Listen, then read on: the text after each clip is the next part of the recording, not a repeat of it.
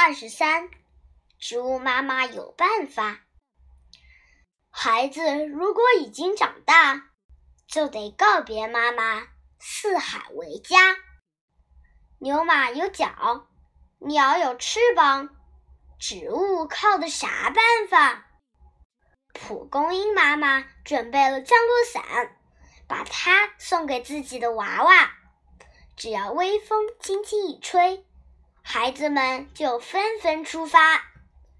苍耳妈妈给孩子全身武装，穿上带刺的铠甲，只要挂住动物的皮毛，就能走到田野、山洼。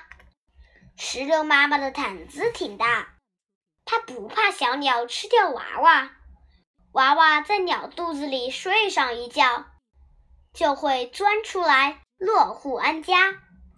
豌豆妈妈更有办法，她让豆荚晒在太阳底下，啪的一声，豆荚炸开，孩子们就蹦跳着离开妈妈。